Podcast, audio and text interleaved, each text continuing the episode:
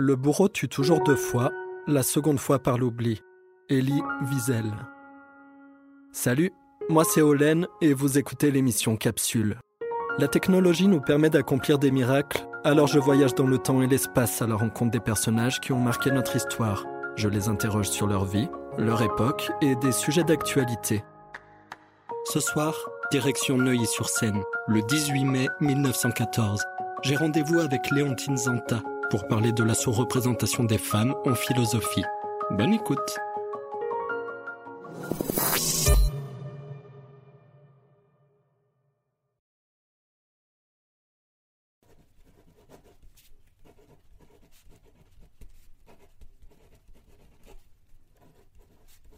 Léontine Zanta, bonsoir. Oh, euh, bonsoir. Euh, venez entrer. Asseyez-vous, je, je vais vous faire un peu de place. Oh, ciel, quel bouleversement ce soir dans ma chambre. On y étouffe. Mon divan n'est qu'un amas informe d'objets et de livres pêle-mêle. Vous étiez en train d'écrire Je peux repasser plus tard si vous voulez, ça me dérange pas. Non, non, je vous en prie, restez. Un peu de compagnie me fera du bien. C'est que j'ai pris l'habitude d'écrire le soir souvent, lorsque je sens mon âme lourde et angoissée. Demain je passe mon doctorat de philosophie en Sorbonne et je ne sais pas, je doute. Cette thèse m'a demandé seize ans d'un travail acharné. J'ai fait tant de sacrifices et demain la tâche est si importante. Le choix que je vais faire est-il donc si grave? Faut-il hésiter? Délibérer encore? Voilà bien l'histoire de toutes mes désillusions. À quarante-deux ans, je me fais encore des idées graves sur des événements, même très ordinaires. Puis l'événement se produit et mon rêve en face du fait m'apparaît si disproportionné que j'en pleure. Quelle leçon pour ma folle imagination. C'est décidé. Cette fois, je prends le bon parti, j'en ris. Je me moque de cette rêveuse et incorrigible idéaliste que je suis. Demain, vous serez la première femme docteur? Oh non, c'est devenu chose fort commune de rencontrer ici ou là des femmes docteurs, mais jusqu'à ces jours derniers, les seuls doctorats dont les femmes aient abordé triomphalement les redoutables épreuves étaient le doctorat en droit ou en médecine. Mercredi dernier, c'est mademoiselle Duportal qui la première soutint ses thèses de doctorat S-lettres en Sorbonne. C'étaient deux études remarquables sur des points fort délicats de l'histoire de l'art. Ainsi, elle devint la première doctoresse S-lettres. Et ce n'est pas mince en vérité. Et demain, demain, ce sera le tour de mademoiselle Léontine Zanta. Mademoiselle Zanta, elle, s'attaquera à la philosophie, matière qui était jusqu'à ce jour l'apanage exclusif des hommes. Vous savez déjà ce que vous voulez faire après le doctorat? À, à vrai dire, je, ne me suis pas encore demandé ce que je ferais. La logique voudrait que j'obtienne une chaire de philosophie en Sorbonne, et que je puisse y enseigner. Mais là encore, ce serait une première, puisqu'à ce jour, aucune femme n'a jamais enseigné en Sorbonne, ni même à l'université d'ailleurs. Ah. Vous savez quoi? Vous tracassez pas pour demain. Ce qui importe, c'est que vous êtes une pionnière, la première femme, française, a passé son doctorat en philosophie. Et déjà, vous pouvez vous vanter d'avoir inspiré notre plus célèbre philosophesse féministe nationale, Simone de Beauvoir.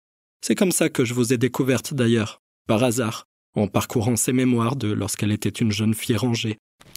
Tenez, écoutez ça, ça va vous remonter le moral. 44 ans après ce jour si important pour vous, demain, elle écrit j'avais lu dans une revue un article sur une femme philosophe qui s'appelait mademoiselle Zanta. Elle avait passé son doctorat, elle était photographiée devant son bureau, le visage grave et reposé. Elle vivait avec une jeune nièce qu'elle avait adoptée. Ainsi avait-elle réussi à concilier sa vie cérébrale avec les exigences de sa sensibilité féminine. Bon, là je sais pas ce qu'elle voulait dire. Les femmes qui avaient alors une agrégation ou un doctorat de philosophie se comptaient sur les doigts de la main. Je souhaitais être l'une de ces pionnières. Pratiquement, la seule carrière que m'ouvriraient ces diplômes, c'était l'enseignement. Je n'avais rien contre. Quarante-quatre ans, dites-vous? Alors certaines choses ne changeront sans doute jamais, car actuellement, l'enseignement est déjà la seule voie qu'ouvre l'étude de la philosophie. Permettez-moi de mettre en garde Madame de Beauvoir sur les difficultés de l'œuvre. C'est un chemin difficile, et même licencié, agrégé, le chemin n'est pas encore tracé pour une femme qui vit seule. Non. la vérité, c'est que l'université n'a pas été créée pour des femmes. Il lui fallut qu'elles vinssent la conquérir par une supériorité réelle avant que de s'y installer. Regardez-moi. Je suis toute seule dans ma petite chambre. Toute la maison repose. Ma seule activité ces dernières années a été de fournir un travail acharné. Oh, oh pardonnez-moi, voilà que je manque d'enthousiasme à nouveau. Eh bien, c'est agréable à entendre et cette Madame de Beauvoir semble avoir compris tant de choses déjà, et sans doute le plus important, la nécessité pour une femme de concilier sa vie cérébrale avec les exigences de sa sensibilité. Cela est très vrai. Je ne cesse de le répéter à mes étudiantes. Ah oui. Vous allez nous expliquer tout ça. Ce soir, je vous propose qu'on s'interroge sur la sous-représentation des femmes professeurs en philosophie. Vaste sujet. Disons tout de suite que cette sous-représentation des femmes touche l'ensemble du milieu universitaire. Ce n'est pas propre à la philosophie. Je dirais même que la philosophie n'est pas le pire élève en la matière, quand on pense aux mathématiques, à la physique ou aux sciences de l'ingénieur par exemple. Mais la philosophie est tout de même particulièrement concernée, et comme toujours, elle tient une place singulière, puisqu'elle touche à la pensée, à quelque chose de diffus, qui imprègne toutes les autres disciplines. On dit bien que c'est la mère des sciences, n'est-ce pas? En France, en 2022, la part des femmes dans le corps professoral universitaire est minoritaire, toutes disciplines confondues. Plus précisément, 65% des femmes sont professeurs certifiés, 54% sont professeurs agrégés, 45 sont maîtresses de conférences et 29 seulement sont professeurs des universités. Déjà, on s'aperçoit qu'il y a un problème d'accès à certaines fonctions hiérarchiques et de rémunération. Normalement, c'est le niveau de diplôme et d'expérience qui détermine l'accès à ces fonctions. Mais dans les faits, la part des femmes diplômées de l'enseignement supérieur dépasse de 10 points celle des hommes, et leurs compétences sont pourtant reconnues. C'est donc que le problème doit se situer ailleurs. Et la philosophie, qui est une discipline relevant des sciences humaines, affiche un pourcentage d'effectifs féminins titulaires de 10% inférieur à celui qu'on peut observer dans ce champ disciplinaire. En fait, les femmes ne représentent même pas un tiers du corps professoral universitaire en philosophie.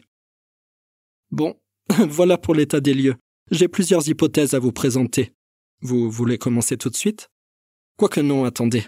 On n'a pas parlé de cette thèse qui vous a demandé 16 ans de travail. C'est énorme d'ailleurs. C'est quoi votre sujet? En vérité, il s'agit d'une double thèse. L'une sur la traduction française du manuel d'Épictète d'André de Rivaudot et l'autre sur la renaissance du stoïcisme au XVIe siècle. Ok. Eh bien, bravo. Deux thèses, c'est impressionnant. Bravo pour ces sujets austères, amples et compliqués, bien comme il faut. Au moins, on vous reprochera pas d'avoir choisi un sujet trop facile. Ces sujets étaient évidents pour moi, qui suis chrétienne. Ah, d'accord. Je vous propose un petit jeu. À mon époque, France Université et CNRS proposent ma thèse en 180 secondes. Ne me demandez pas pourquoi, c'est comme ça. À mon époque, on n'a plus le temps pour rien. 16 ans de travail réduit à 180 secondes seulement. Vous voulez essayer? 180 secondes? Je ne sais pas, je, je ne suis pas rompu à l'exercice qui me paraît bien difficile. Vous savez, les thèses, personne ne les lit jamais de toute façon. C'est bien dommage d'ailleurs. La pensée, la pensée pure réclame du temps, de la patience et de l'attention. Comme vous voulez. Bon, eh bien d'accord, qu'ai-je à perdre? Allons-y, essayons. Ok. Vous me dites quand vous êtes prête, et c'est parti. Alors, la traduction du manuel d'Épictète d'André de Rivaudot, dont je vais parler, marque nettement les traits caractéristiques de cette nouvelle philosophie qui est venue aboutir, pratiquement, à l'héroïsme de Corneille et, théoriquement, au rationalisme de Descartes. Et la seconde, la renaissance du stoïcisme au XVIe siècle, est un essai historique et moral sur la rencontre qui se fit à cette époque des éléments stoïciens remis en cours par l'humanisme et des éléments chrétiens restés dans la tradition. Voyez-vous, j'estime que la renaissance du stoïcisme englobe le mouvement stoïcien et la... Excusez-moi, faudrait aller un peu plus vite. Et le but de cet exercice est de diffuser les savoirs pour les rendre accessibles au grand public. Je vous demande de rendre la chose plus digeste en quelque sorte. Comme si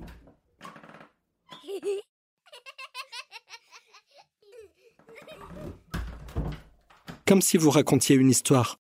Je vous aide. J'ignorais qu'il y avait eu renaissance du stoïcisme au XVIe siècle.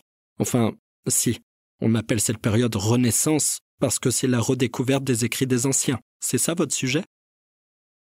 Lorsque les humanistes du XVIe siècle découvrirent la pensée antique, ils eurent comme un éblouissement. Les hauts faits des sages anciens amplifiés et idéalisés par l'histoire, leur apparaissaient dans les vies d'un Plutarque, d'un Zénon ou d'un Marc Aurèle comme une sorte de morale en action, plus humaine et aussi émouvante que la vie des saints. Or, il leur arrivait de découvrir ce trésor d'art et de pensée à un moment de désarroi social tellement profond que les plus clairvoyants ne savaient plus où était leur devoir et finissaient par douter d'eux-mêmes et de la France. Assurément, pour revivre, le stoïcisme s'adapta à des conditions nouvelles de vie. Mais, corrigé et retouché, il fut agréé de tous. On peut dire que tous les honnêtes gens cultivés du XVIe siècle furent stoïciens. Mais bientôt surgirent de graves difficultés. Le stoïcisme païen, qui avait vu de loin une vague apparence du christianisme, se révélait à l'analyse comme irréductible à la doctrine de l'Évangile fallait choisir. Ou bien renoncer à ce fantôme de morale païenne, ou bien renoncer au bienfait de l'œuvre du Christ. Les humanistes ne se résignèrent pas à choisir. Ils prétendirent rester à la fois stoïciens et chrétiens. Et pendant près d'un siècle, leur activité ingénieuse s'employa à équilibrer dans une synthèse harmonieuse les deux doctrines opposées. On sait comment Montaigne, en souriant, résolvait le problème. Il s'était fait une âme à deux étages et à double déclenchement. Pour assurer sa tranquillité ici-bas, il faisait appel au stoïcisme. Pour assurer son bonheur dans l'autre vie, il faisait appel au christianisme. Il avait soin de séparer si bien les deux domaines que les deux doctrines contraires ne se rencontraient jamais et n'entraient pas en conflit et Montaigne avait la joie de vivre d'une double vie. Mais cette attitude était une vraie gageure et ne pouvait convenir qu'à un prestidigitateur de la morale.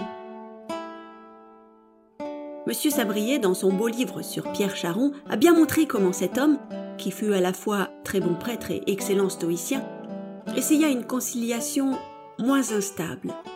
Il fit de la sagesse païenne une condition de la sagesse chrétienne, et une préparation à la fois.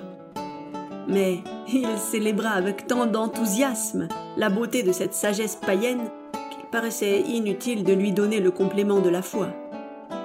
Et moi-même, j'ai entrepris ce même travail laborieux de raconter comment Juste Lips et Duvert entreprirent pour leur compte la difficile synthèse. Ils tombèrent dans le même excès que Charon, mais parvinrent à un christianisme plus effectif. Ok, c'est intéressant. Merci. C'est une histoire de conciliation, donc. En tout cas, c'est très fouillé. Je comprends que ça vous ait pris 16 ans de recherche. On pourrait commencer notre investigation par là, d'ailleurs. Le temps. Vous êtes marié, vous? Vous avez des enfants? J'ai entendu un enfant tout à l'heure pendant que vous parliez. Je ne suis pas mariée, non, et je n'ai pas d'enfant. Comme toutes les femmes qui se destinent actuellement à l'étude, d'ailleurs. Mais depuis le décès de mon père il y a quatorze ans, paix à son âme, j'héberge ma nièce et ses six enfants. J'en assume la charge. vous vous rendez compte? Il y a quatorze ans j'étais tout juste licencié et me voici chef de famille. Je vous pose cette question indiscrète parce que plusieurs autrices soutiennent que les femmes sont minoritaires à choisir une carrière universitaire en enseignement-recherche parce que ce type d'emploi s'intègre difficilement à leurs autres projets de vie, familiale par exemple. c'est l'hypothèse des obstacles concrets. On ne peut pas le nier, il y a des facteurs sociaux, comme les multiples rôles des femmes, la précarité, la coïncidence de l'âge moyen pour fonder à la fois une famille et s'investir dans un début de carrière universitaire, des préjugés, des normes et des barrières systématiques qui empêchent l'accès égalitaire aux femmes et qui sont responsables de leur faible présence dans les corps professoraux universitaires. Est-ce que vous avez rencontré vous-même des obstacles dans votre parcours? Des obstacles, eh bien oui, il m'en fallut en effet pour continuer dans la voie que j'avais choisie. Après l'obtention de mon baccalauréat, je dus partir seul à Paris. C'était en 1894, et j'étais âgé de vingt-deux ans seulement. Mon père m'aida à trouver ce petit logement à Neuilly-sur-Seine où j'y installai ma chambre. Dès lors, les questions matérielles se trouvèrent toujours au premier plan. La première difficulté fut celle de financer mes études en Sorbonne. On m'avait affirmé que je pouvais, que je devais avoir la gratuité de mes inscriptions.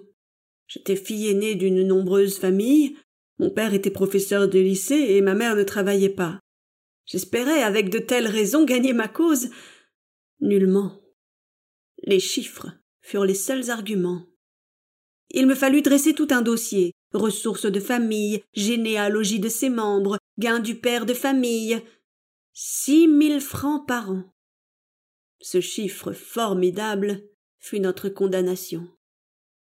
J'allais voir l'administration pour résoudre ce problème. Je fus mal reçu. On ne me comprit pas. Rien d'étonnant. C'étaient encore les vieux à tête blanche.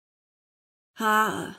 S'ils étaient venus à notre foyer, ils auraient vu dès l'aube, ou plutôt à la nuit encore noire, ma pauvre maman, fatiguée par ses maternités successives, aller, venir, sans prendre un instant de repos.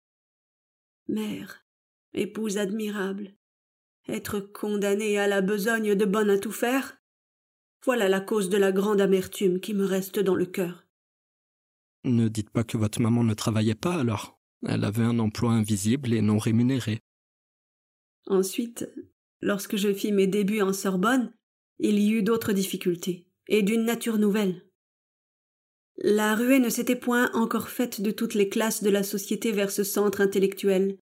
Nous étions là quelques étudiantes de lettres seulement. À la philosophie j'étais seule.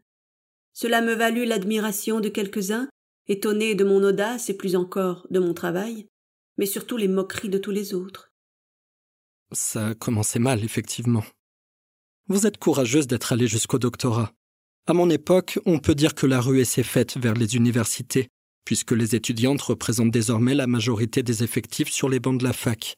Et d'ailleurs, par rapport aux hommes, elles obtiennent plus souvent un grade master. À la rentrée 2020-2021, 54% des doctorants étaient des hommes et 46% étaient des femmes. Malgré cet écart de près de 10 points, le nombre de doctorants qui a pu bénéficier d'une bourse est identique pour les deux sexes, 18 hommes et 18 femmes. Cette même année, d'autres doctorants passaient quant à eux leur soutenance de thèse. On s'aperçoit sans grande surprise que le taux d'abandon est plus grand chez les femmes que chez les hommes. 58% des thésards étaient des hommes et 42% étaient des femmes. L'écart s'est creusé, et peut-être justement à cause de cette inégale répartition des bourses doctorales, qui sait. Vous dites vous aussi que vous avez rencontré des difficultés matérielles, financières, Comment vous avez franchi ces obstacles qui constituent dans les faits un véritable plafond de verre? Eh bien, si la société fonctionne mal, si des rouages grincent car ils sont usés à force de porter tout le poids de la machine, à quoi bon gémir et se plaindre? Ne vaut-il pas mieux essayer d'échapper à ce mécanisme par la lutte? La lutte individuelle que peut entreprendre dans son milieu toute âme généreuse j'ai été reçu licencié en philosophie en 1898 et depuis, je me suis toute donnée à l'enseignement et à l'étude. Je me suis dit pourquoi ne donnerais-je pas des leçons? J'ai vingt-six ans, je suis licencié, j'ai l'expérience des jeunes gens, je peux fort bien en assumer la charge. Beaucoup de mes camarades ont choisi ce moyen pour se tirer d'affaire. Alors j'ai débuté ma thèse en tant que professeur libre, et je suis devenu professeur à la mutualité de Maintenon, dont je suis actuellement la présidente. Et déjà je me sentais mieux. Enfin je pus dire que j'étais heureuse. Je comprenais ce que vaut, en force, la vie intérieure. Que de choses excellentes nous portons en nous sans nous en douter. Heureuse, carrément? Heureuse, oui, carrément. Tout simplement parce que j'avais accepté ma vie en la regardant bien en face.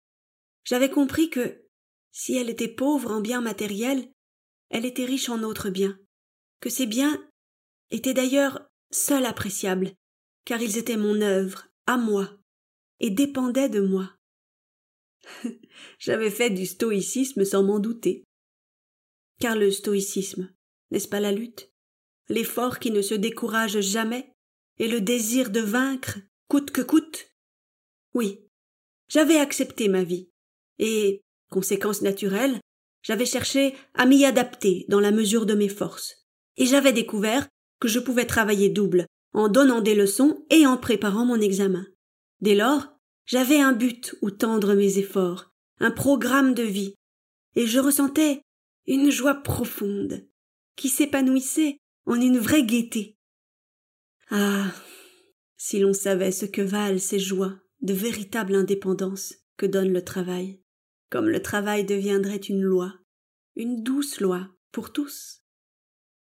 Alors pour vous, il existe une certaine liberté de choix Vous pensez que chaque être humain est l'unique maître de son destin et de ses choix, malgré l'existence de facteurs extérieurs qui pourraient l'influencer C'est une vision très libérale. C'est aussi ce que prétend le philosophe et sociologue Gilles Lipovetsky dans son ouvrage La troisième femme, permanence et révolution du féminin. Malgré l'expression de revendications égalitaires portées par les féministes, en dépit des révolutions et des transformations sociales qui ont lieu dans la société, Lipovetsky constate qu'il existe toujours des disparités entre les hommes et les femmes, et dans de multiples sphères de la société. Il se demande donc Comment comprendre la persistance des inégalités entre les sexes dans les temps de l'égalité Comment penser la recomposition de certains rôles traditionnels au moment où se déploie le règne des sujets autonomes Devant ces interrogations, l'auteur avance l'idée d'une libre disposition de soi selon la logique individualiste. Selon lui, les inégalités entre les hommes et les femmes ne sont pas de véritables inégalités, car sinon elles seraient rejetées par les individus eux-mêmes ces dissymétries seraient plutôt des choix personnels qui favorisent l'épanouissement de l'être qui les actualise. De cette façon, si les femmes continuent principalement de s'occuper des tâches domestiques et des soins aux enfants, de se soumettre au règne de la beauté féminine, d'être sous-représentées dans les sphères de pouvoir et dans certains métiers, c'est qu'elles en retirent des avantages et que cela s'accorde avec leur individualité et leurs désirs. Vous êtes d'accord avec ça, vous, cette hypothèse du libre choix? Eh bien oui, je suis plutôt d'accord avec cette thèse, mais pas complètement. Tels sont les enjeux actuels du féminisme, en tout cas. Il nous faut démontrer une certaine euh, permanence du féminin. C'est l'idée que la femme peut être émancipée sans toutefois déstructurer la société. C'est ce que j'espère prouver demain d'ailleurs. Qu'une femme peut philosopher au même titre qu'un homme, sans que cela ne mette en péril la vie humaine. Car voyez-vous, je ne crois pas la science incompatible avec les fonctions d'épouse et de mère. L'une de mes étudiantes, une jeune mère, s'est présentée à l'agrégation de philosophie des hommes. Elle a brillamment remporté tous les suffrages dans ce difficile concours. Elle a pu mener à bien la préparation d'un examen et l'allaitement d'un petit bébé de quelques mois dont elle était nourrice. Le seul inconvénient a été que Prise à l'improviste pour préparer sa leçon à l'oral, elle a dû envoyer chez elle une camarade pour prévenir que l'enfant eût à se contenter d'un biberon au lieu du sein de sa mère. Mais, appliquée à la sous-représentation des femmes professeurs de philosophie, cette thèse du libre choix donne à mon avis une réponse plutôt simpliste. Les femmes ne s'intéresseraient tout simplement pas à l'étude parce qu'elles préfèrent s'investir ailleurs. C'est tout le contraire qui est à l'œuvre aujourd'hui les femmes démontrent qu'elles veulent accéder à d'autres fonctions dans la société. Seulement, des lois archaïques réglementent l'étude et coupent, dès l'enseignement primaire, tout espoir de vocation. Moi, je n'adhère pas à cette hypothèse du libre choix. C'est une explication possible, mais qui minimise l'impact des structures patriarcales de domination, l'intégration des stéréotypes et les mécanismes de contrôle des femmes. Il n'y a qu'à voir la répartition du travail exercé à temps partiel pour s'en rendre compte les femmes sont toujours plus souvent en CDD que les hommes, quelle que soit la catégorie hiérarchique, Et on le sait, un temps partiel est toujours subi, car c'est un statut précaire. Évidemment, la tâche de la femme qui veut, à l'heure actuelle, faire un métier d'homme est accablante. Nous sommes si loin encore de l'heure de l'égalité. Il suffit d'examiner le caractère et les aspirations de la jeune fille d'aujourd'hui. Pour gagner son pain, elle a un rude effort à donner. Il faut louer hautement, cela va sans dire, le vouloir laborieux et robuste de cette sœur, de notre sœur. Mais, pour moi, dans cette crise du difficile accès de la femme à l'université, on touche en vérité à la véritable cause du féminisme, la violation des droits de la femme en tant que personne humaine. Voyez, en politique par exemple, on permet à la femme, à la jeune fille, d'être au courant de toutes les questions puisque partout on les discute. La femme même exerce une certaine influence politique. Elle a un salon politique, elle séduit l'homme politique et le retient dans les lacs de ses charmes. Mais quand il s'agit d'émettre en public des opinions, de prendre des responsabilités, les dirigeants refusent leur autorisation. Ce n'est point l'affaire des femmes de participer à la vie de la cité ouvertement, disent-ils. Qu'elles fassent de la politique dans les coulisses, qu'elles fassent même de la mauvaise politique. Ils y consentent, car ils ne voient pas ou ne veulent pas voir le danger. Mais le danger est précisément de laisser la femme s'exalter sans le contrôle de l'esprit raisonnable. Rien n'est meilleur pour réprimer les écarts de son imagination que de la mettre aux prises avec l'expérience. Son esprit pratique et positif, quoi qu'on en dise, la fera sortir bien vite du royaume des chimères. Obligée d'agir et de rendre des comptes, elle pèsera alors ses actes et redeviendra femme.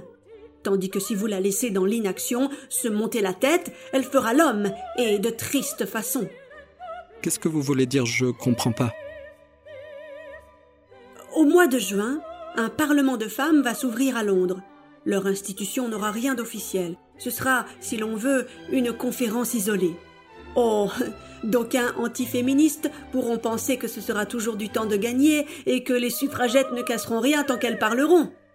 Mais il n'en faut point douter, les résolutions qui sortiront des palabres de ce Parlement féminin seront assurément plus efficaces que les pires violences passées. Car on ne peut nier que les violences ne sont jamais que la mise en acte, passionnée, de quelques idées générales et généralement simplifiées.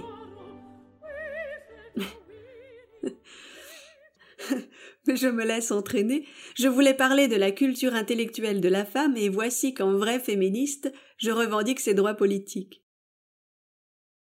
Au fond, peut-on s'y tromper? Qu'il s'agisse d'éducation intellectuelle ou de suffrage, ce qui est en jeu, c'est le droit à l'égalité, la participation de la femme à la vie de la nation. Dès que nous avons posé en principe qu'une intelligence humaine vaut en soi et par soi seule, nous admettons comme conséquence qu'il faut la cultiver et l'intégrer pleinement à la société.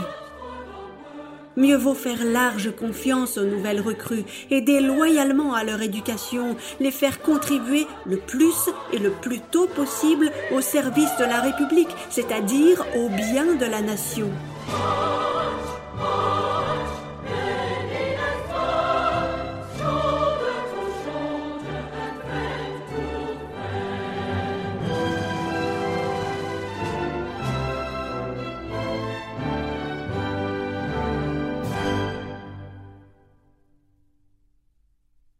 C'est intéressant ce parallèle avec la politique.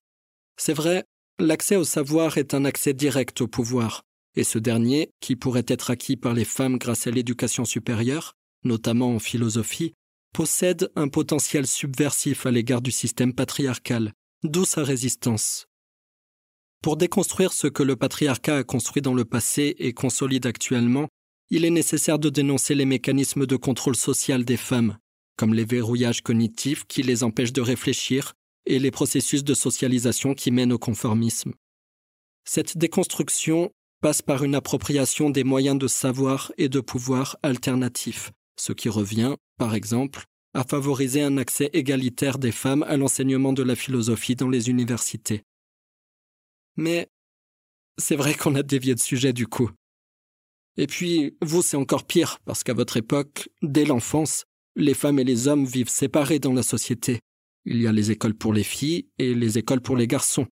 Je suis désolé, mais ça ne s'applique pas à mon époque. Enfin, je suis pas désolé, mais ce problème ne nous concerne pas, ne nous concerne plus. L'égalité intellectuelle est complètement admise dans notre système d'éducation, et a priori, les femmes peuvent accéder à toutes les fonctions dans la société, y compris la politique. Ah oui?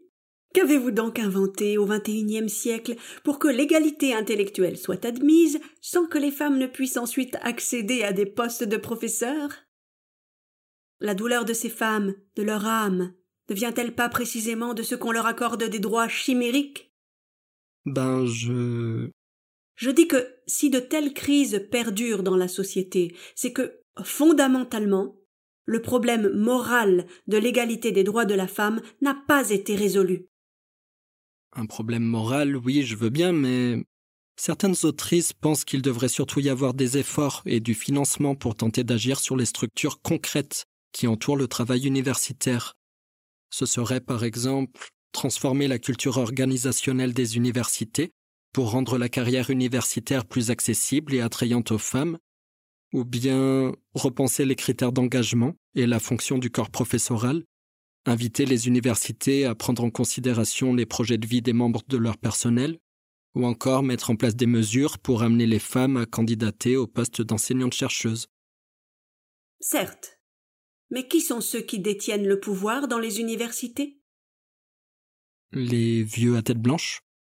En vérité, il n'y a qu'une souffrance, car il n'y a qu'un seul mal, celui que crée l'injustice des hommes au sein d'une société faite de privilèges. Vous avez raison. Ne sous-estimons pas la proportion des vieilles têtes blanches, comme vous dites.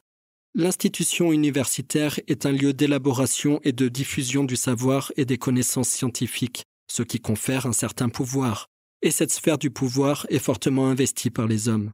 Voyons, qu'est-ce qui existe comme fonction de pouvoir au sein de l'université? Les hommes représentent 65% des directeurs de thèse, et c'est une donnée assez stable dans le temps. Les hommes représentent 60% des recteurs d'académie. Les hommes président 81% des établissements publics d'enseignement supérieur, avec 80% des présidences par voie d'élection et 83% par voie de nomination. D'ailleurs, j'y pense, il existe bien une instance consultative et décisionnaire chargée de la gestion de la carrière des enseignants-chercheurs. Ce pourrait être une bonne piste. On l'appelle CNU, pour Conseil national des universités. Le problème, c'est que deux tiers des sections de CNU sont présidées par des hommes. En sciences humaines, ce sont même 80% d'hommes qui ont la présidence. Alors je ne vous parle pas des mathématiques ou des sciences de l'ingénieur. Et le pire, ce sont les sections du groupe interdisciplinaire. C'est une discipline nouvelle, compliquée, très sérieuse sûrement. Les enjeux sont sans doute trop importants. 100% de ces sections sont confiées à des hommes, alors que les femmes composent 40% de ce groupe. Le sexe fort croit courir des risques pour la société en permettant à la femme de s'instruire ou d'accéder à certaines fonctions. Eh bien certes, nous courons des risques, c'est entendu, mais moralement, ces risques, nous devons les courir. La femme a-t-elle oui ou non une intelligence humaine?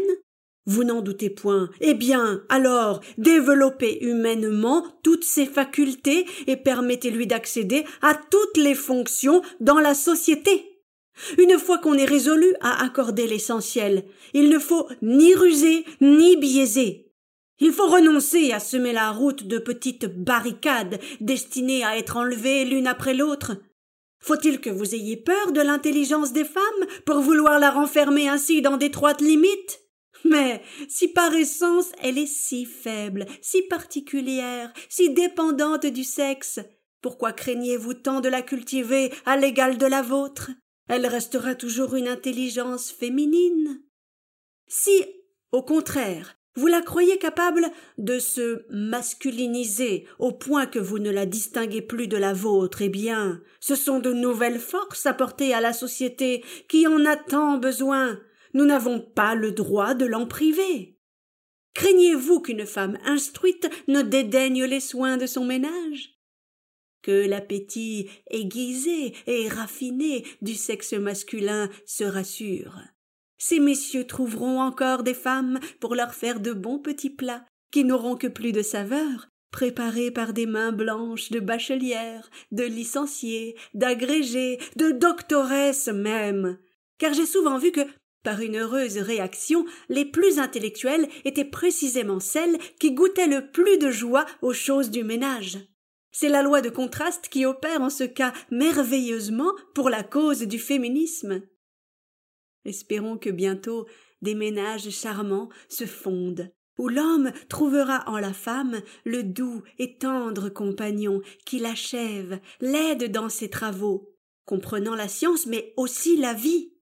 Compréhensifs tous deux l'un de l'autre, leur union sera vraiment ce qu'elle doit être, l'échange de deux personnalités conscientes. Quelle force nous pourrons ainsi introduire dans la société et quelle solide assise à donner à la famille. L'homme, attentif au bonheur de sa compagne, la suppléera dans ses fonctions aux heures si délicates de la maternité, et elle, reconnaissante de sa tendre affection, abdiquera avec joie, quand il le faudra, son métier d'homme. Voici un idéal, je pense, qui ne saurait nuire. Femme et homme l'accepteront. Tu m'étonnes. C'est ça votre idéal? Les femmes devraient désormais travailler et continuer à assumer la charge du foyer? Et en échange, son mari saura l'aider quand elle est trop fatiguée? Bien sûr que cet idéal ne saurait nuire, puisqu'il conserve aux hommes leurs privilèges. Je sais pourquoi vous dites ça, et heureusement, parce que sinon je serais tombé de ma chaise en vous écoutant. La philosophe et sociologue Annabelle Bonnet explique qu'au début du XXe siècle, et face au développement de l'éducation féminine, la peur de la femme masculinisée est devenue un véritable leitmotiv. On craint notamment le démantèlement du système juridique patriarcal. La femme nouvelle, émancipée, se développe alors comme un modèle du moindre mal, acceptant l'idée qu'une femme travaille à condition qu'elle ne perde rien de sa féminité ni de ses obligations familiales. Mais on accuse si souvent les féministes d'être disgraciées de la nature ou de ne point posséder les véritables goûts féminins. Je veux bien lutter pour l'émancipation de la femme, mais soyez sûrs que je ne m'y emploierai qu'avec une toilette du meilleur goût, et après avoir dûment constaté devant mon miroir la grâce de mon col de dentelle. Je veux que, lorsque l'on me regarde, l'on se dise comme c'est une femme. Elle est peut-être philosophe, mais elle est restée une vraie femme française. Je reproche pas de vouloir rester féminine, c'est plutôt le reste qui m'embête.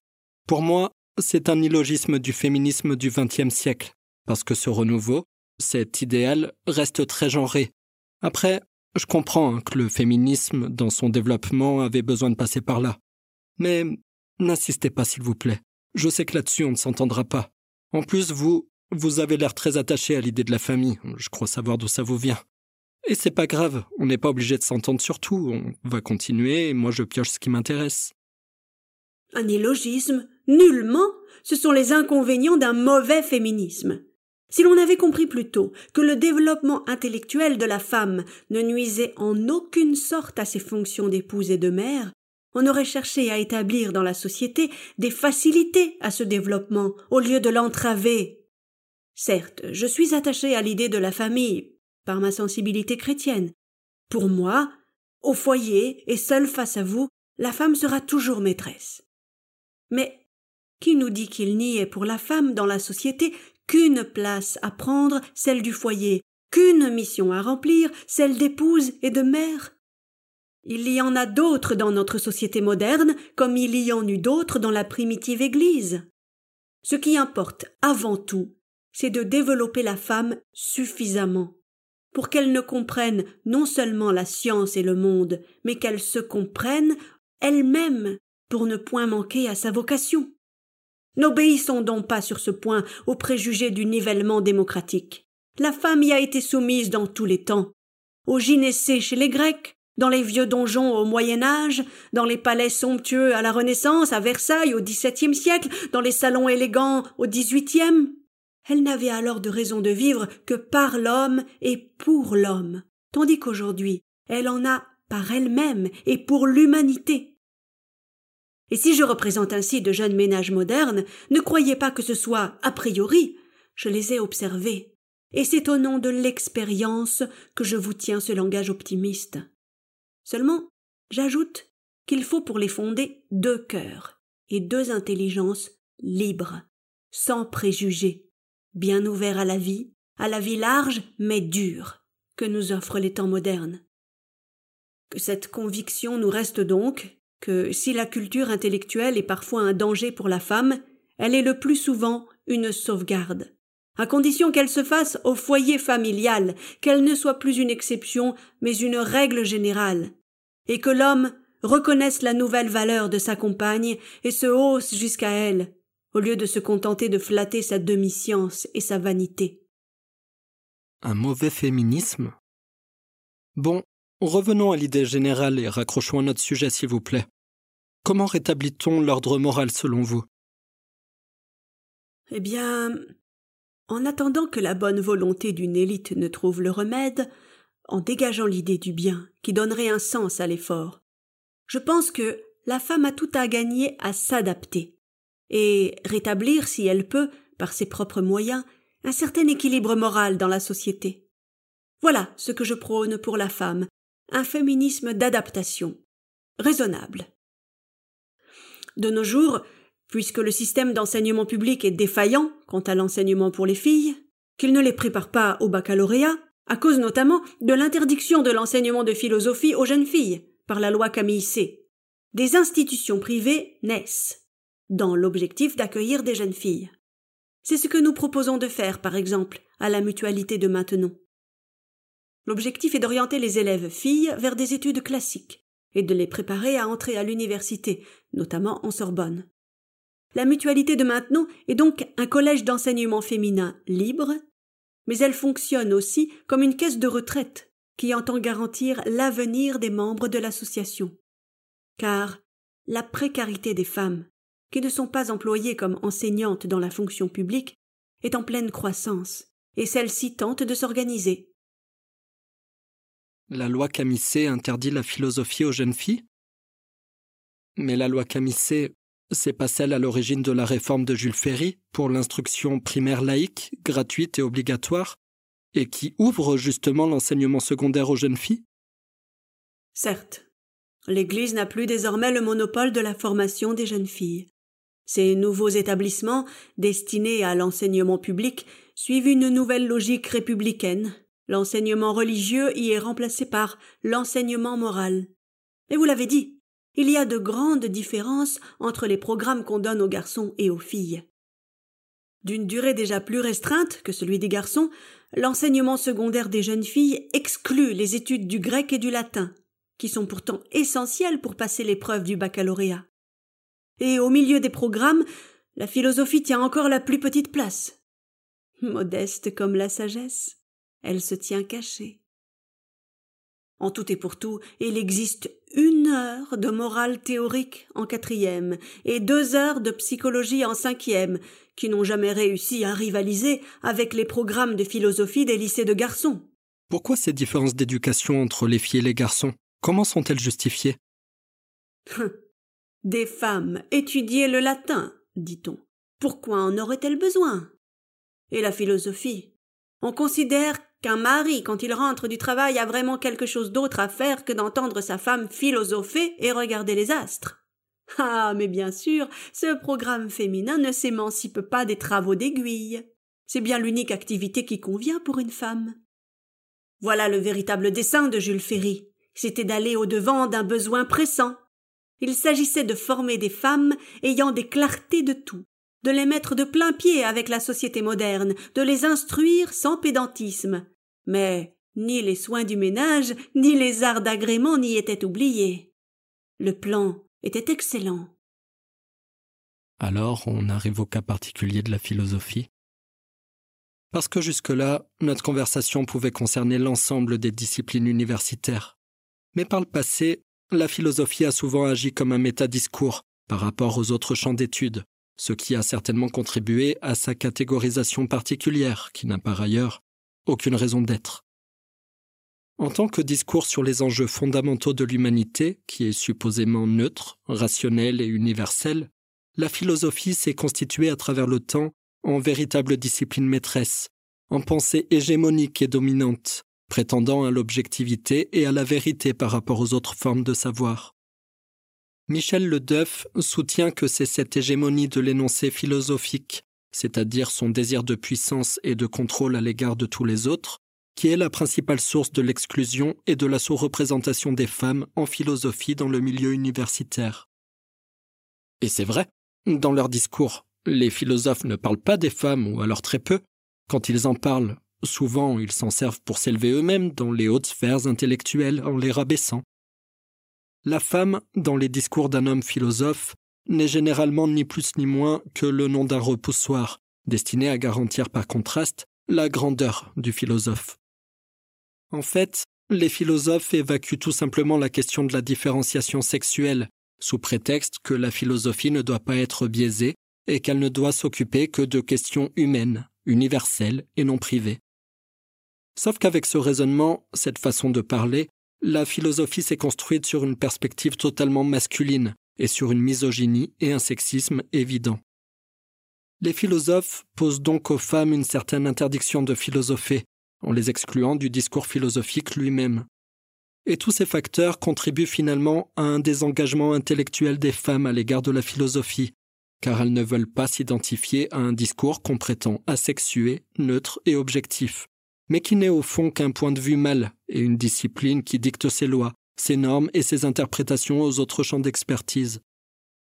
Finalement, les femmes s'excluraient donc elles-mêmes de la philosophie telle qu'elle est pratiquée par les hommes, par manque d'identification à une rationalité et à des références construites par et pour les hommes, d'où l'utilisation par le DEF du concept de double exclusion. Alors le statut des femmes en philosophie ne serait pas uniquement un problème de représentativité ou d'accessibilité, mais encore un problème lié à l'exercice même de la pensée philosophique? Je ne le pense pas.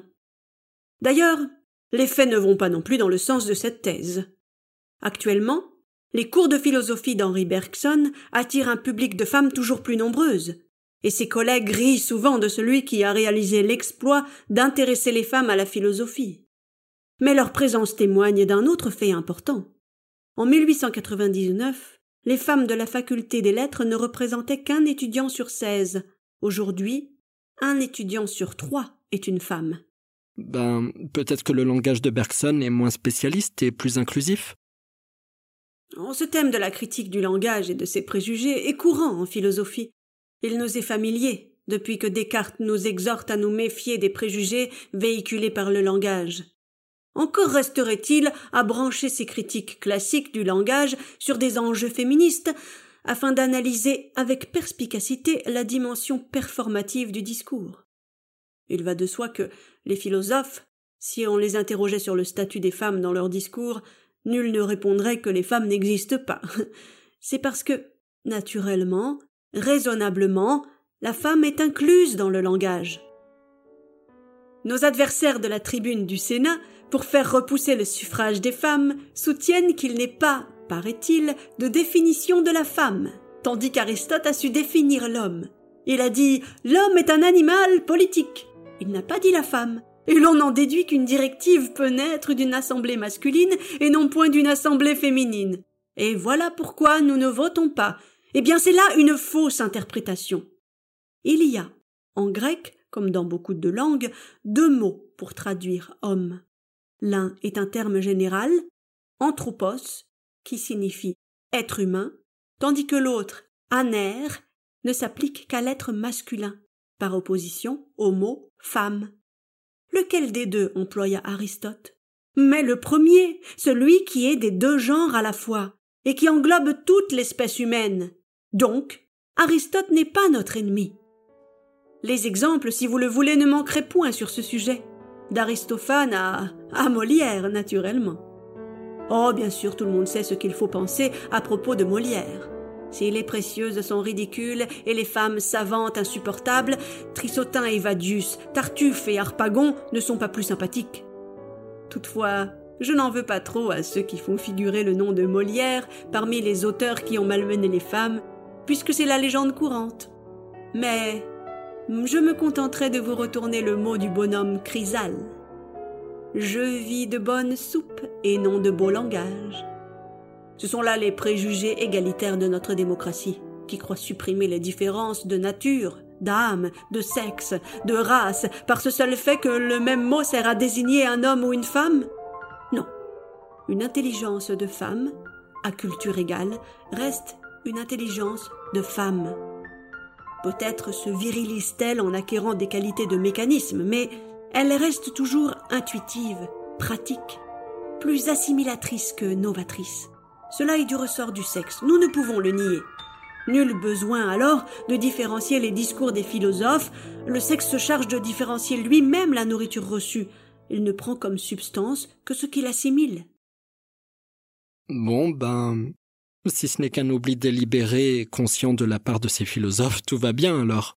Vous me rassurez, j'ai eu peur que cet oubli, cette invisibilisation d'un siècle d'efforts théoriques pour transformer la situation des femmes, ne relève d'un sexisme revendiqué et assumé.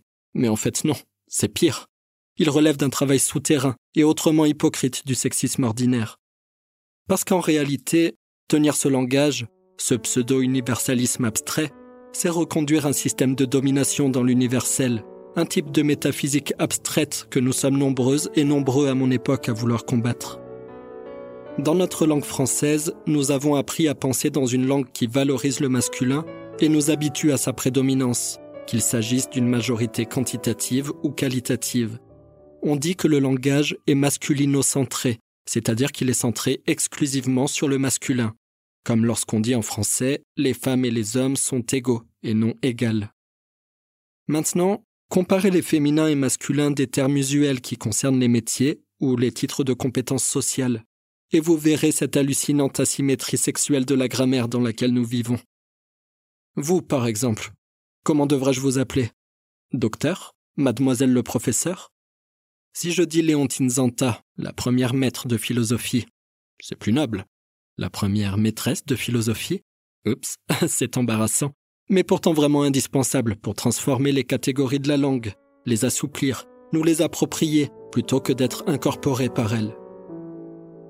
Je dis nous parce que ce qui est en jeu n'est pas exclusivement un problème de différence sexuelle. Cette invisibilisation concerne toutes les minorités, les pauvres aussi bien que les racisés, les fous comme les handicapés, les imperceptibles, intolérables ou négligeables. D'où vient qu'on adresse à une telle Madame le directeur d'université alors qu'on réserve directrice aux activités subalternes, comme une directrice de crèche ou d'école maternelle? La vérité, c'est que cette asymétrie témoigne d'un processus de subordination et fossilise des situations d'assujettissement. Tout ça peut vous paraître anecdotique, mais s'avère décisif au niveau de nos représentations, nos manières de penser, mais aussi de nos représentativités c'est-à-dire la place que nous sommes susceptibles d'occuper lorsque nous sommes marqués femmes ou hommes, et les moyens linguistiques que nous avons pour faire bouger ces statuts. Comme vous l'avez dit, il s'agit d'un problème bien connu en métaphysique, mais qu'il s'agit ici d'appliquer aux questions de genre. Benveniste, Nietzsche, Wittgenstein ont tous trois démontré la solidarité de la métaphysique et de la grammaire. La grammaire véhicule des ontologies implicites. C'est dans les mots que nous pensons, n'est-ce pas? Et ce qu'on peut dire organise et délimite ce qu'on peut penser. Logique. Ça veut dire que notre manière de penser n'est non pas conditionnée, mais bien dépendante de sa forme grammaticale. Alors, non, la déclinaison de l'universel au masculin n'est pas neutre, ne va pas de soi, même si nous toutes et tous, nous avons appris à parler de l'homme en général. Parlons plutôt d'être humain, ou encore mieux, des humains dans leur diversité. Habituons-nous à féminiser, bannissons les masculins de valorisation, et parlons d'écrivaines, de médeciennes, de doctoresses, de philosophesses, aussi facilement que de musiciennes ou de comédiennes, même si ces termes sont moins courants. Émasculiniser, désuniversaliser et contextualiser, une nouvelle philosophie pourrait apparaître alors. Elle serait plus représentative et accessible non seulement aux femmes et aux hommes universitaires, mais aussi à toute la population, en vue de fournir à chaque personne les outils nécessaires pour interroger et critiquer le réel.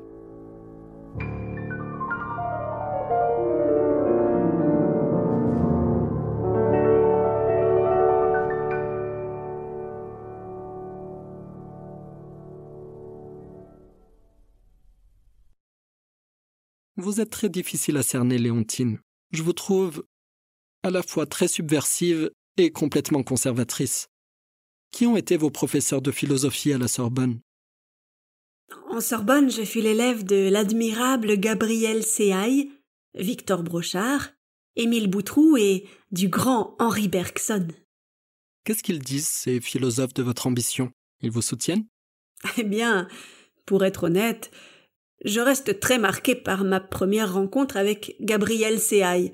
Ce philosophe bénéficiait déjà d'un grand prestige et comme il venait souvent, à la sortie du lycée, passer quelques instants auprès de mon père, tandis que je faisais mes devoirs, j'assistais à leur conversation.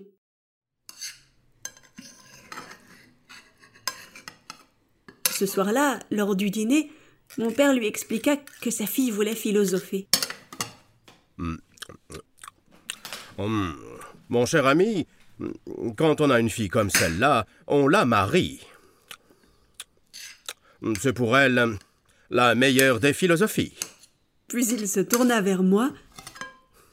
Mon enfant, vous allez vous souvenir, j'espère, qu'il y a la nature, qu'il y a le soleil, les oiseaux et les fleurs.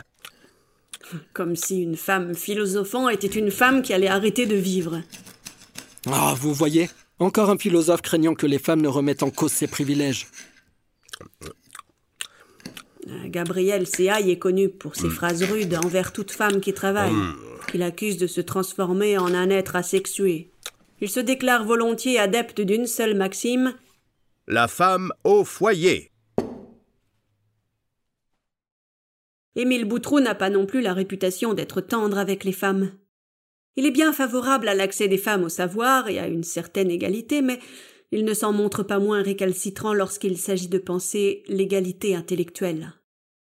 Et Henri Bergson, bien que ses cours attirent désormais un public de femmes toujours plus nombreuses, son opinion des femmes qui philosophent n'est pas si enjouée. Devant mon choix de poursuivre la carrière en philosophie, Henri Bergson m'a immédiatement prévenu des difficultés que je rencontrerais en étant une femme. Le problème ne porterait pas tant sur les obstacles matériels à surmonter, mais sur une nature féminine inapte à l'engendrement de concepts, obstacle qui rendrait selon lui les femmes peu capables de génie. Les préjugés des hommes sont parmi les obstacles les plus pernicieux et inquiétants.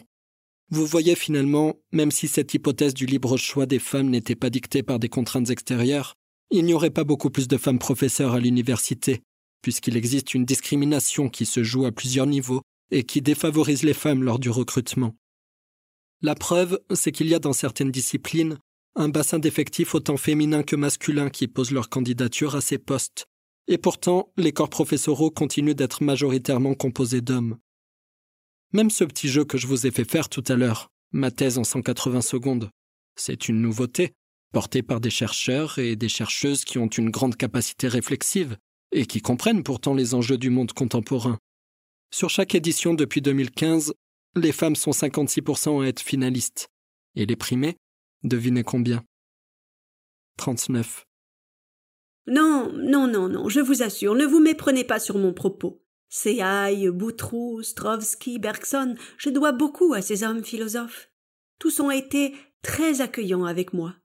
Et féministes ou non, toujours est-il qu'ils semblent plutôt accepter que les temps changent et finissent par faire preuve de sensibilité et de bienveillance quant à la condition délicate dans laquelle se trouvent les femmes philosophes. Ils sont devenus pour moi de véritables amis qui m'ont encouragé à écrire ma thèse malgré leur basse opinion des femmes créatrices. Ces actes prouvent bien que récit de soi et pratique véritable ne coïncident pas toujours. Encore une fois, rien n'est meilleur pour réprimer les écarts de son imagination que de la mettre aux prises avec l'expérience.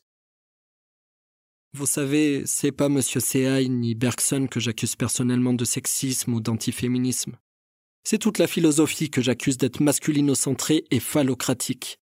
Pensez à tous ces grands auteurs de la philosophie, est-ce qu'il y en a seulement un qui vous soutiendrait demain? Combien ont cherché à justifier rationnellement la domination masculine à l'égard des femmes? D'Aristote à Auguste Comte, de Nietzsche à Hegel, tous s'élèveraient contre vous et vous diraient que vous ne pourrez jamais être philosophe. Aristote, parce que vous avez un certain manque de qualité. Saint Thomas, parce que vous êtes un homme manqué. Kierkegaard, parce que votre cerveau n'est pas fait pour connaître la détresse du doute, ni le supplice de l'angoisse que requiert la philosophie. Ou encore Auguste Comte, qui démontre par A plus B que vous êtes nécessairement constitué en une sorte d'enfance continue. Eh bien, il est vrai qu'à première vue, à l'exception de Platon, presque tous les philosophes masculins semblent partager ce mépris pour ce qu'ils tiennent, sans justification théorique, pour féminin, comme si les femmes étaient naturellement ou ontologiquement inférieures. Mais, écoutez, la philosophie est l'une des disciplines parmi les plus conservatrices, masculines et souvent antiféministes, c'est vrai. Mais elle est aussi et en même temps l'une des cultures de pensée les plus subversives. Cette matière est une merveilleuse boîte à outils. Avec elle, il est toujours possible de revisiter des questions ou, des objets qu'elle avait elle-même tendance à idéaliser ou à mettre de côté, d'inventer des manières inédites de questionner le monde. Rappelons aussi qu'il existe de nombreuses traditions philosophiques hétérodoxes qui ont toujours cultivé cet esprit créateur qui menace et mine la pensée dominante. Au XVIIe siècle est né un courant de philosophie féministe qui rassemblait des pensées critiques puissantes et novatrices et dont les auteurs ne sont pas nécessairement des femmes. Parmi les philosophes qui ont défendu et même démontré l'égalité des sexes, on trouve par exemple le cartésien François Poulain de la Barre. Oui, bon, on peut toujours trouver un contre-exemple ici ou là. À vrai dire, les exemples comme tels sont nombreux dans l'histoire de notre féminisme. Au XIXe siècle, qu'aurait été le mouvement féministe sans un Stuart Mill en Angleterre ou un Condorcet en France? Tous deux employèrent des langages énergiques pour défendre les droits légitimes des femmes. Écoutez, je cherche pas à vous décourager. Mais croyez-vous que demain, les Gabriel Seaille, Boutreau et autres vous accorderont la chaire de philosophie que vous convoitez? Eh bien, si ces directeurs de l'enseignement supérieur se prêtent demain à l'innovation, je ne vois pas de raison qu'ils me le refusent. Peut-être euh, verrons-nous un jour assister au cours de la nouvelle doctoresse autant d'hommes qu'il vient de femmes au cours de M. Bergson, et aussi, grâce au féminisme, il sera distribué aux deux sexes de la philosophie à égalité. Vous connaissez Jeanne Baudry, première femme agrégée de philosophie en France en 1905 Malgré son agrégation, elle ne sera pourtant jamais reconnue comme philosophe.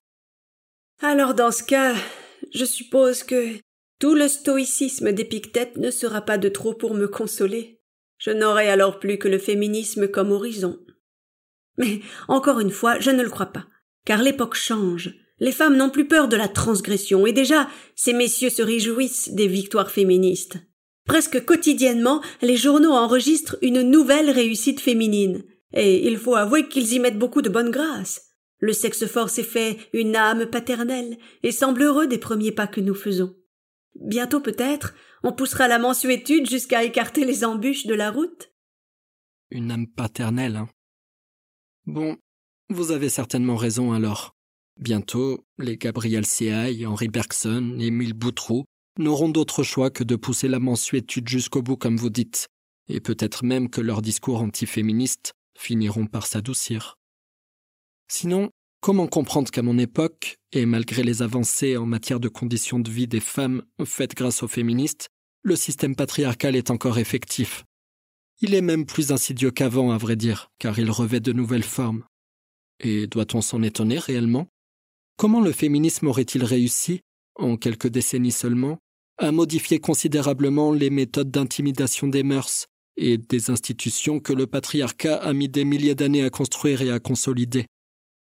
Pour expliquer ce phénomène de recomposition du pouvoir qu'on observe dans de multiples sphères, Françoise Collin donne l'hypothèse de la nouvelle dynamique patriarcale, en mettant l'accent sur les rapports de domination, les structures de différents ordres qui façonnent l'humain et les mécanismes de contrôle social qui influencent les individus. Dans le cas précis de la sous-représentation des femmes en philosophie, Françoise Collin parle de travestissement des philosophes et d'antiféminisme contemporain.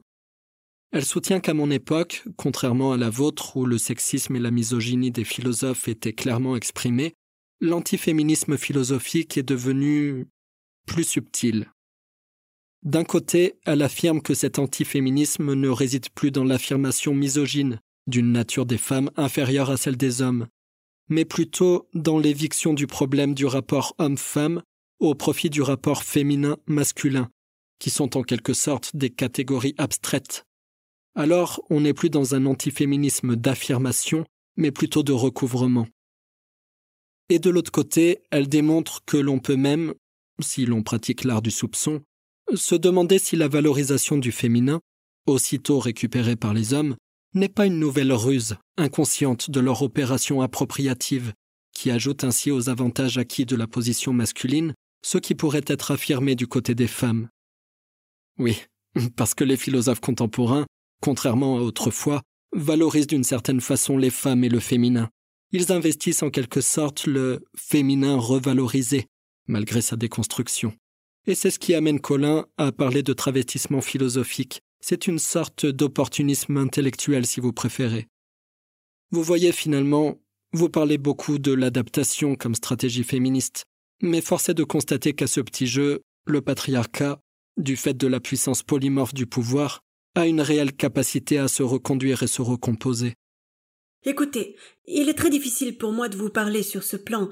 J'ai essayé de vous suivre pourtant et d'argumenter, mais vous êtes un matérialiste et un sceptique, c'est évident, et tous ces auteurs que vous citez le sont également.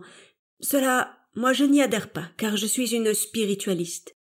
Le souverain bien, Dieu, l'immortalité de l'âme, voilà les croyances dont je vis. J'aime à construire et non à démolir. Ben, pardon, excusez-moi, je pensais pas vous brusquer. Pour moi, c'est évident. Je le sais. Ce n'est pas seulement vous. J'ai appris à supporter ces discours. La métaphysique a fini son temps. Maintenant, c'est soi-disant le progrès, avec l'avènement de cet esprit critique, qui mesure tout à l'aune de notre pauvre raison, et laisse la porte ouverte à l'égoïsme, à l'utilitarisme, en science, en art, en religion. La méthode déductive que préconisent les métaphysiciens est devenue anti-scientifique. Désormais, l'intuition de quelque ordre, qu'elle soit sensible ou rationnelle, n'a aucun droit à la science. On dit que tout cela est construction de l'esprit. Ben allez-y, je vous en prie, donnez-nous votre point de vue spiritualiste sur la question de la sous-représentation des femmes en philosophie. Qu'est-ce qu'il faudrait, je comprends pas. On ne parle plus de problèmes réels Si, bien sûr. Parlons de problèmes bien réels et identifions-les. Un problème psychologique doit nous conduire tout droit au problème métaphysique. Un problème moral, plus droit encore. Reprenons. Comment comprendre ce désintérêt des femmes pour l'étude de la philosophie? Pourquoi? Moi-même, qui avais commencé par goûter la philosophie dans une ivresse presque religieuse, je n'arrivais pas à me passionner pour les cours en Sorbonne. Pourtant, il y avait des amateurs, ceux-là goûtaient avec un plaisir véritable cet art de raisonner pour raisonner. Ah, vous n'aimiez pas vos cours en Sorbonne? C'est que pour moi, cette pensée ne répondait pas aux exigences de ma sensibilité. Je vais vous donner un exemple que je n'aurai pas à chercher bien loin. En Sorbonne, je reçus un cours, des plus intéressants, sur la monade parfaite de Leibniz. Eh bien, je vous avoue, à ma honte, que je n'en ai rien retenu. Je ne pouvais pas faire attention. Les idées étaient là, pourtant, qui me sollicitaient par leur valeur propre. Mais je n'y répondais plus. Je n'entendais qu'inconsciemment la voix du maître. J'écrivais comme un automate, et je voyais comme dans un mirage une mer très bleue, des rochers très roses sous un ciel ardent, et, marchant sur les sables blancs, il était là l'homme que je convoitais, c'est que j'étais amoureuse. J'avais beau me répéter Fantasia, Fantasia, imagination, imagination vaine. Le tumulte persistait en moi et mon cœur ne se calmait point. Dites-moi, que faire contre cela, mes chers stoïciens? Ils sont admirables. Ce calme, cette maîtrise de soi, cette confiance en l'ordre, en l'ordre universel. Telle serait la vraie formule de vie si nous n'étions qu'intelligence, que raison pure. Mais notre sensibilité est là, exigeante, et qui veille. On n'en fait pas ce qu'on veut. À preuve, mon émotion aujourd'hui. À preuve, mon désintérêt pour les cours donnés en Sorbonne. Je crois à la force des idées, à leur puissance, mais je n'y crois pas absolument. Nous ne sommes point des récepteurs passifs et insensibles. Et puis, l'attention, à y regarder de près, est autre chose qu'un acte de tension musculaire, c'est un acte de la volonté s'appliquant à l'esprit. Non, il n'y a point d'illusion à nous faire. Le grand facteur de l'attention, c'est encore notre cœur, notre vie affective, diront les philosophes. Euh. Ça y est, vous m'avez perdu. Je dis que ce nouveau problème est donc maintenant purement psychologique. Il s'agit de savoir s'il est possible pour la femme de concilier la vie de l'intelligence et celle du cœur. Il me semble que le nœud de la question du féminisme psychologique se trouve au point de rencontre de ces deux forces de nos âmes féminines. Féminisme psychologique? La femme est régie par la vie affective. Ce qui caractérise la femme, c'est son désir d'amour. La femme est tout amour. Elle aime absolument. Et elle souffrira toujours par amour, amour déficitaire ou conflit d'amour. Et, pour nous en rendre compte, passons en revue, l'un après l'autre, les sentiments humains. Quels sont ceux qu'elle éprouve le plus passionnément? Sentiments égoïstes Sentiments altruistes Sentiments rationnels? Amour de soi Amour maternel Amour de Dieu Ou amour sans épithète? Amour de l'humanité, pitié compatissante et tendre, pitié bienveillante et active, ou bien amour de la science, de l'art, de la perfection, de Dieu. Mais ces sentiments, elle les éprouve tous, selon son cœur du moment, et surtout, elle les idéalise, car elle est moralement romanesque, si bien qu'elle ne peut en soutenir qu'un seul à la fois.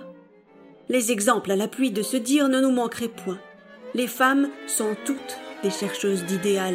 Elles le sont d'autant plus que leur âme s'élargit dans une noble activité. Alors vous dites qu'il y a comme une sorte de grand dilemme dans la nature même d'une femme? Quoi qu'elle fasse, elle sera toujours aux prises avec ses différentes sensibilités, sa recherche d'un amour pur et idéalisé? Rassurez-moi, vous ne considérez pas que toutes les femmes sont identiques parce que depuis tout à l'heure j'ai rien dit, mais vous ne faites que parler de la femme, comme s'il était si évident d'en faire une généralité. Bien sûr que les femmes, quoi qu'on en dise, ne se ressemblent point toutes. C'est une erreur de le penser. Nous ne sommes pas toutes dans le même panier. À preuve, c'est que la casse ne se fait pas en même temps, ni de la même manière, chez la femme du Nord que chez la femme latine. La femme du Nord réagit à fond. La femme latine à demi. La femme du Nord, ce sont les anglo-saxonnes? Oui, la femme du Nord n'a point à compter avec cet atavisme de préjugés, rien à perdre non plus à se mettre au premier plan. Dès lors, bien que, de part et d'autre, la femme réagisse au nom des mêmes principes, cette réaction chez nous manque d'efficacité. C'est parce que nous, femmes latines, livrons double bataille, d'une part contre l'injustice sociale, de l'autre contre nous-mêmes, contre ce que l'on appelle notre féminité, celle que des siècles de courtoisie galante ont développée. On nous a tant vanté notre charme fait de faiblesse et de fragilité, que nous craignons de le perdre dès que notre personnalité s'affirme. Alors vous reconnaissez que si différence de sensibilité il y a, c'est le fait d'un apprentissage culturel. Je dis en effet que notre civilisation et notre littérature ont apporté tout le poids de la faute. Dans les pays du Nord, la civilisation n'a point doré les barreaux de la cage où la femme est enfermée et aussi cette dernière échappe-t-elle au redoutable dilemme. Attendez, mais vous reconnaissez que ce dilemme est le fait d'un apprentissage culturel, et pourtant vous ne le remettez pas en cause? Bref. Cette femme du Nord, elle vit bien pourtant sous le régime rigoureux du patriarcat. D'où vient que ce régime ne lui est pas contraire? Tout simplement que dans ces pays du Nord, il y eut féminisme d'idées, et non point de sentiments. La femme du Nord n'a point connu les libertés du cœur, car elle avait échappé au régime dangereux de l'amour courtois, qui amollit les volontés, favorise la casuistique des sentiments et les faux raisonnements. Bien au contraire, elle avait goûté la force des idées. L'amour ne sera donc point un obstacle à la réaction complète et ferme de la femme du Nord contre un état social où elle ne trouve pas logiquement sa place. Sa réaction sera d'ordre moral. Si donc la marche de notre féminisme en regard du féminisme du Nord se fait si lente, ne cherchons point d'autre cause que notre psychologie même. Nous autres femmes latines, nous sommes toutes plus ou moins des amoureuses, mais des amoureuses trompées. Madame de Beauvoir d'ailleurs est d'accord avec moi lorsqu'elle note très justement que mademoiselle Zanta s'est attachée à concilier sa vie intellectuelle avec les exigences de sa sensibilité. Mais non, elle dit ça par rapport aux tâches ménagères qu'on impose aux femmes. C'est très central dans la pensée féministe de Simone de Beauvoir. Non, bien sûr que non. Madame de Beauvoir dit cela parce qu'elle est aussi une femme, une femme de science qui plus est, et qu'elle connaît les principes de la vie affective qui régissent la femme.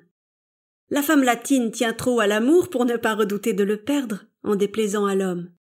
Or elle sait pertinemment que, lorsqu'il s'agit d'amour, il est le plus fort et la séduit encore, même lorsqu'elle est féministe et veut évoluer. Ainsi, la question que nous devons désormais nous poser est celle-ci. La philosophie peut-elle équilibrer une vie de femme? Ben. L'amour de la science ne suffit pas à remplir un cœur de femme.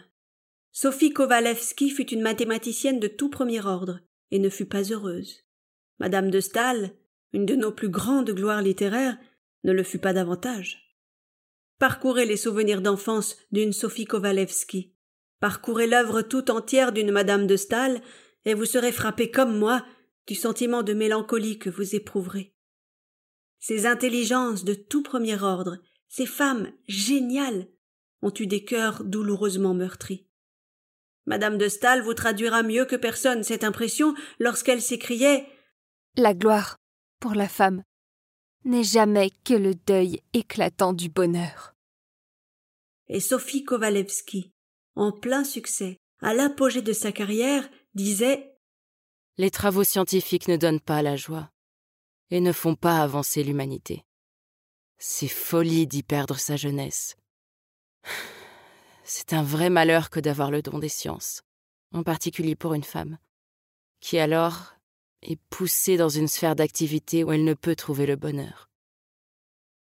Si nous prenons ces citations à la lettre, et si nous en cherchons la portée pratique, nous y trouverons la condamnation du féminisme.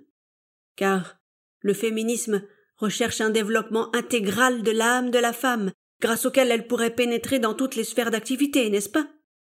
Si donc elle souffre de ce développement, nous pouvons craindre de nous être trompés. Ne vaudrait-il pas mieux alors retourner en arrière? Voilà ce que je dis à mes étudiantes. C'est de cette erreur, ce développement de l'intelligence par trop indépendant de celui du cœur, dont je veux les mettre en garde. Vous dites ça à vos étudiantes? Que le féminisme les a trompées? Qu'elles feraient mieux de renoncer à l'amour pour se consacrer à l'étude? Mais laissez-les faire leurs propres expériences, non? Le féminisme a développé l'amour de l'indépendance, c'est incontestable, et l'indépendance laisse le champ libre à toutes les convoitises. Bien des femmes commencent maintenant seulement de jouir de leur liberté, si bien qu'elles s'en grisent, l'aiment pour elles-mêmes et non pour ce qu'elles donnent, et ne veulent à tout prix plus l'aliéner. À ce point de vue, ce sont souvent de douloureuses expériences lorsqu'il s'agit de les orienter dans la vie. J'hésite à leur faire courir le risque d'un si grand sacrifice. Pourtant je le leur conseille lorsque je sens s'éveiller en elles de belles et riches natures de femmes, profondément humaines. Et puis, tout au fond de moi-même, j'ai cette ardente conviction qu'il n'est pas vrai, pas juste ce dilemme que la femme se pose, et sous une forme si dure depuis longtemps. Ou bien être quelqu'un et faire sa vie seule, ou bien n'être personne que la femme d'un homme et ne valoir que par lui. Voyez plutôt le grand danger pour ces femmes de la génération nouvelle.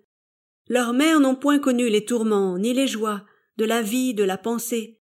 Elles leur demeurent étrangères dans la plus intime et profonde partie d'elles-mêmes.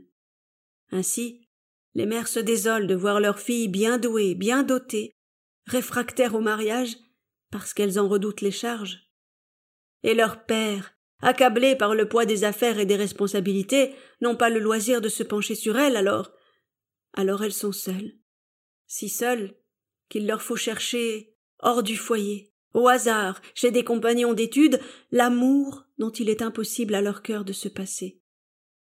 C'est au moment de cette rencontre que le conflit éclate, et que la sensibilité retournée juge alors la vie de l'esprit un peu trop sévèrement peut-être, car la révélation subite des exigences du cœur a toute la violence d'une réaction. Je vous avoue que je suis perplexe. Si je comprends bien, une jeune femme, française, qui voudrait entreprendre un doctorat, c'est-à-dire une activité qui réclame une complète disponibilité de l'attention, elle aura forcément à choisir entre la science ou l'amour. Mais si elle choisit l'étude, il va lui manquer l'expérience de la vie, une vie sociale, et il n'est même pas impossible que l'amour la surprenne malgré tout. Et si elle choisit l'amour, ça risque de parasiter, voire de rendre impossible ses études, parce que son éducation et sa culture font qu'elle est moralement romanesque. C'est un dilemme terrible. Encore que, dans votre logique, si elle choisissait l'enseignement, les métiers du caire ou du conseil, elle pourrait plus facilement assouvir un besoin d'amour, l'amour d'autrui, qu'elles ont intériorisé par leur éducation. Ça expliquerait d'ailleurs ces tendances très genrées qu'on observe à mon époque dans le choix des spécialisations ou des métiers. Et à l'inverse, dans la philosophie, c'est clair qu'elles n'ont pas franchement l'opportunité de satisfaire ces exigences-là. Non, en effet, la philosophie, pour équilibrer une vie de femme, me semble un moyen bien chimérique. Bon, et alors que faire? Vous avez dit que vous aimez à construire et non à détruire. Comment on résout ce problème? Pensez à une doctorante philosophesse qui vous écoute et qui se prend un sérieux coup sur la tête ce soir avec tout ce que vous dites. Qu'est-ce que vous lui recommandez? Est-ce qu'elle devrait introduire plus de raison dans l'amour? Ah, l'équilibre, l'amour raisonnable. Dites-moi, comment réalise-t-on ce programme? Comme si l'on pouvait arrêter l'eau d'un torrent. On l'arrête d'un côté et elle pénètre de l'autre, elle bouillonne même par-dessous la terre. Pour me servir du langage imagé de Bossuet, parlant des coups inattendus de la fortune. En matière de sentiments, la raison est-elle bonne conseillère? Pourquoi s'arroge-t-elle le droit de dominer le cœur et d'étouffer toute passion généreuse? Elle est une puissance d'arrêt, une négation. Elle tue l'amour. Et l'amour n'est-il pas la vraie force? N'aurais-je point tort de vouloir ainsi le discipliner en moi? Si je laisse sa lumière baigner mon âme, je vois clair en moi. Mon intelligence devient lucide. Ma volonté peut tout. Elle est décuplée en force. J'ai des raisons de vouloir. Au contraire, cet amour auquel je me dérobe me dresse mille pièges dans l'inconscient. Voici un autre fait plus inquiétant pour nos natures de femmes, essentiellement altruistes. En littérature, il n'y a pas d'héroïne de l'amitié. Castor et Pollux, Oreste et Pylade n'ont point, dans notre sexe, d'équivalent. Serions-nous incapables d'éprouver ce sentiment, qui est une forme d'amour tout comme les autres, une forme plus complète même, puisque l'élan de l'âme qui en est la source est au contraire conscient et discipliné. Est-ce parce que la raison y prend une plus grande place et l'instinct une moindre que la femme l'aurait, jusqu'à présent, si rarement éprouvé? On pourrait soutenir cette thèse, mais alors le féminisme triompherait puisque, bien compris, il oriente la femme dans un chemin tout raisonnable.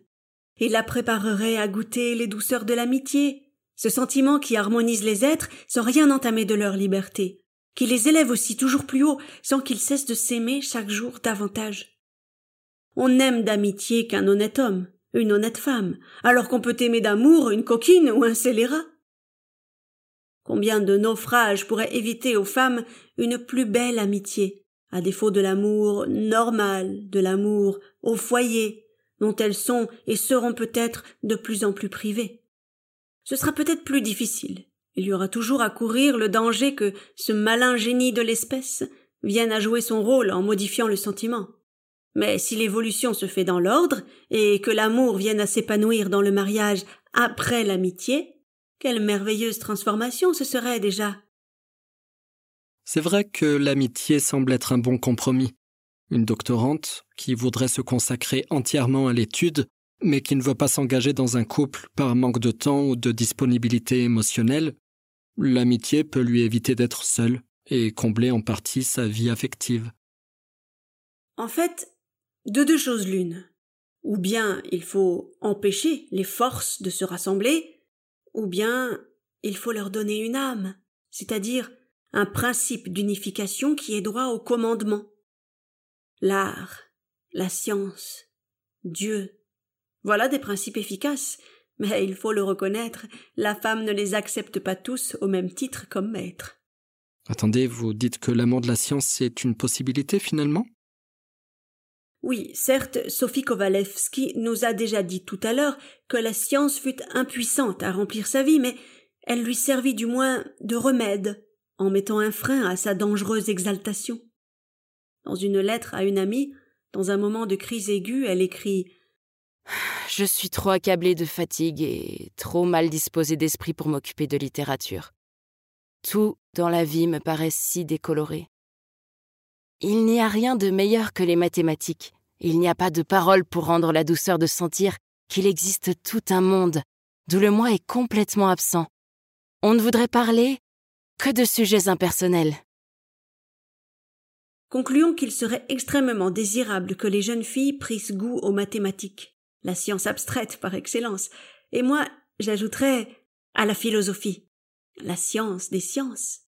Elle trouverait là un moyen sûr, je ne dis pas d'équilibrer à tout jamais leur sensibilité, mais tout au moins de rattraper l'équilibre lorsqu'elle l'aurait perdu. La célèbre mathématicienne vous en donne l'explication. La science crée une nouvelle forme d'attention, qui requiert la volonté raisonnable mise au service de l'esprit. Dès lors, la volonté s'extériorise, elle n'est plus au service de la passion. Une dernière question, après je vous laisse réviser tranquillement. C'est ce que vous avez fait, vous Et ça a marché? Moi? Je ne sais que répondre. J'ai trop fréquenté les livres et je ne connais pas assez la vie. C'est ce qui explique chez moi et chez tant d'autres de ma sorte un certain déséquilibre, une psychologie qui déroute ce qui nous approche, comme elle nous déroute souvent en nous-mêmes. Aujourd'hui, la sentimentale que j'étais il y a vingt ans est disparue car j'ai beaucoup trop souffert de ce cœur sensible que je voudrais bien étouffer. Du stoïcisme, l'oubli dans un travail acharné, voilà quel fut pour moi le remède. Chaque soir, depuis vingt ans, je me jette dans l'étude, sans une minute de répit. J'ai tâché d'oublier que j'avais un cœur qui voulait battre à l'unisson d'un autre cœur, que j'avais en moi de grandes puissances d'aimer, et au lieu de me donner aux autres, je me suis donné aux idées et à Dieu. Alors c'est l'amour des sciences, c'est l'amour de Dieu qui comble désormais votre vie affective. Je vous remercie d'avoir apporté un dénouement à cette terrible affaire. J'aime bien qu'il ressorte quelque chose de constructif de nos dialogues. Léontine Zanta. Si vous le permettez, à toutes ces femmes que j'aime, que j'admire, car je les vois noblement, courageusement remplir leurs tâches, je voudrais dire ne dramatisez rien. J'ai confiance en vous.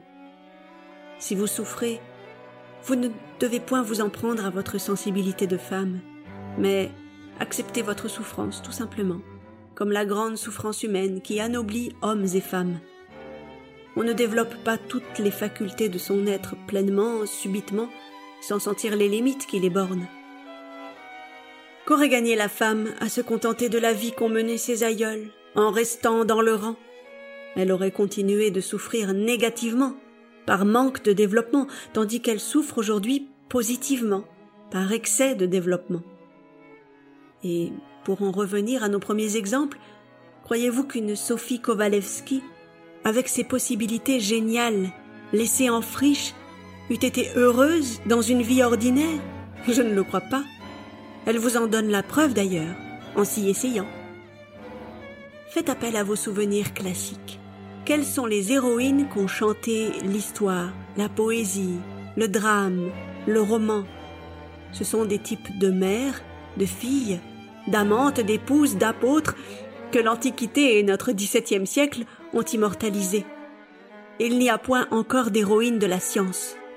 Rien d'étonnant, dirons-nous, car dans la science, nous ne faisons que débuter. Léontine Zanta, merci. Je vous souhaite bon courage pour demain. À bientôt. L'émission est finie pour aujourd'hui. J'espère que ça vous a plu et que ça nourrit votre réflexion. Demain, Léontine Zanta connaîtra toutes les expressions de l'enthousiasme. Dans une salle frémissante, une explosion joyeuse d'applaudissements, d'acclamations, d'accolades et de baisers, Monsieur Seaï annoncera que notre candidate est jugée digne du grade de docteur, avec la mention très honorable. Je vous mets des sources et des ressources en description si vous voulez aller plus loin. Merci à tous ceux qui m'aident à créer ces capsules d'éducation populaire en contribuant sur Tipeee, mais aussi les comédiennes et comédiens qui donnent vie aux personnages.